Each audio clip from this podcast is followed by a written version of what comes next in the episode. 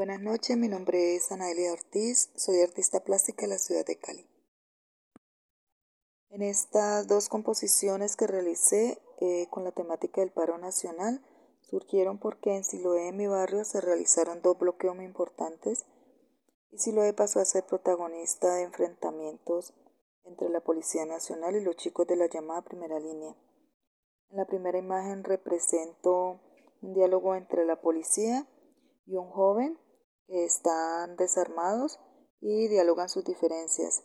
Eh, los ubiqué en, el, en un escenario con Siloé en el fondo, em, eh, donde se ve lo que estaba sucediendo en estos momentos, como era mucho humo, escombros, em, pedazos de piedra, de cables de madera, humo de la quema de las llantas, esto era el escenario de todos los días.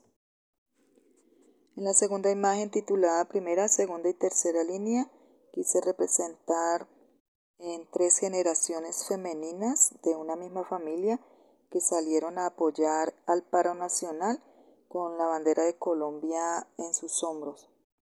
Sin dejar de recalcar que estas imágenes fueron bajadas de la red y le realicé cambios por la técnica del dibujo y en sus colores.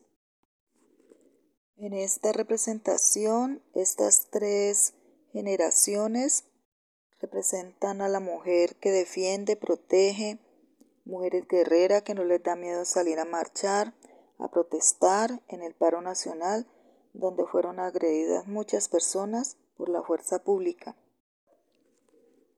Las coloqué en un fondo dramático como es el Dollar City que fue quemado, un almacén eh, que fue saqueado y fue protagonista de la muerte de un chico que posteriormente fue encontrado dentro de este lugar, incinerado.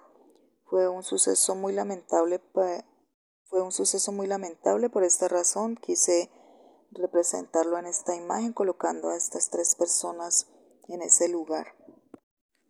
Estas imágenes fueron realizadas con carboncillo, vinilo blanco y acrílico sobre tela y madera. Sus medidas son 33 por 47 centímetros.